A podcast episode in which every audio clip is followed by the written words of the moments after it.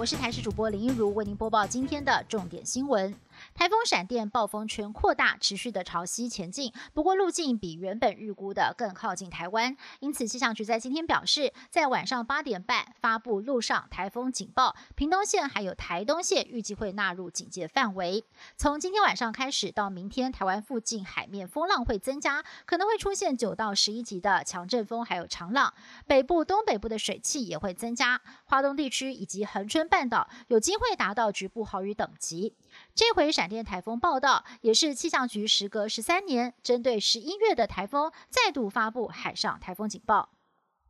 美国大选开票一度陷入焦灼，不过民主党总统候选人拜登先后在 Wisconsin 还有密西根州逆转胜，让选情逐渐的明朗化。拜登在他的家乡德拉瓦州发表谈话，说只要计票完成，他有信心会是赢家。虽然下一届总统到底是谁，现在还没有办法确定，但是可以确定的是，拜登已经写下了美国历史新纪录，他的得票数突破了七千万大关，不但比四年前同党总统候选人希拉蕊·克林顿多出了五百多万张票，也打破了前总统奥巴马在二零零八年的记录。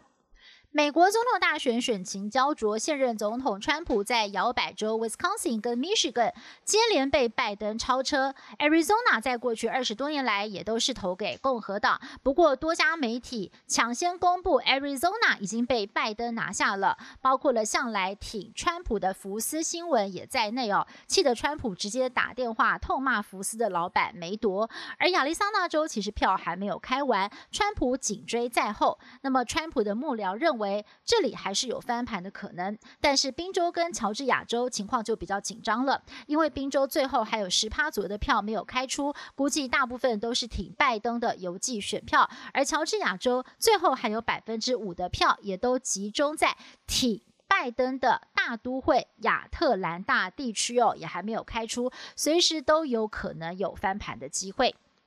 美国总统大选开票陷入焦灼，各地也不平静。由于川普一度声称自己已经胜选，还胡乱的指控选举舞弊，要求最高法院介入，下令停止计票。这番反制与反民主的民粹言论，再次撕裂了已经两极化的美国。包括了华盛顿、纽约、西雅图、芝加哥、宾州等地，深夜都有大批不满的民众示威抗议，多人遭逮捕。奥勒冈州首府波特兰还有示威民众焚烧美国国旗，甚至持枪上街。等不到白宫的新主人，全美国已经陷入了紧张、焦虑的气氛。台湾也是高度的关注美国总统大选，府院高层开会讨论美选之后的局势。据传已经拟定了两套剧本，要是川普连任的话，台美关系将会持续的加强合作，例如后续的 BTA 签订。如果是拜登挑战成功，就要留意美国政党轮替的空窗期。关注莱猪进口与军售案的后续交接能否顺利？但是在今天，府方上午先发出声明，驳斥两套剧本的传闻过于简化了政府的作为。而到了下午，蔡总统亲自泼文喊话，与美国参众两院各党派都有良好的互动，支持台湾已经成为了美国主流民意以及跨党派的共识，不论大选结果如何，都不会改变。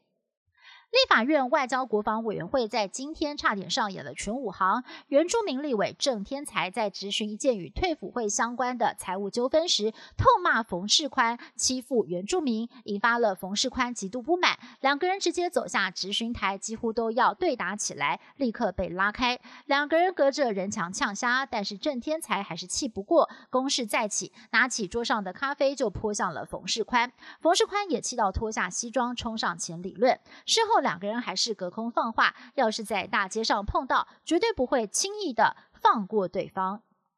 以上新闻是由台视新闻制作，感谢您的收听。更多新闻内容，请锁定台视各界新闻以及台视新闻 YouTube 频道。